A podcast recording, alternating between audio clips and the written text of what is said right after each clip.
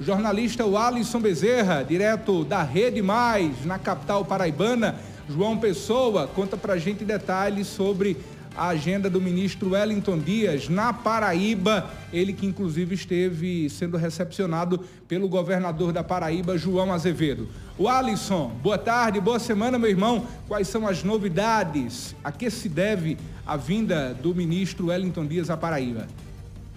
Boa tarde, Zé. Boa tarde para todo mundo que acompanha a gente ao vivo, no Olho Vivo, para todo o sertão da Paraíba. Que alegria falar com vocês nessa semana. Muita gente ressaca, né, no pós-São João, fecha importante para nossa região, mas a gente segue daqui levando informações para todo o estado do que aconteceu hoje em João Pessoa.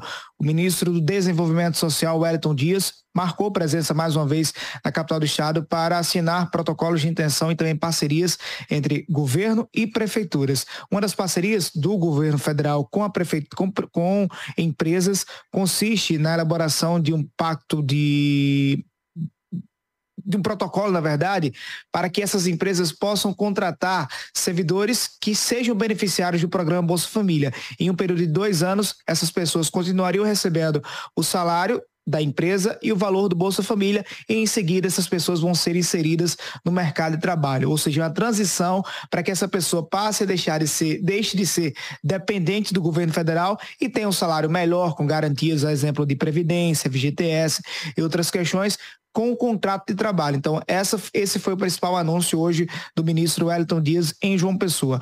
Dias também anunciou investimentos de 600 milhões de reais por mês aqui na Paraíba para ações sociais, exemplo de Bolsa Família, é, BPC, o benefício de prestação continuada, também a tarifa social de energia e o auxílio gás.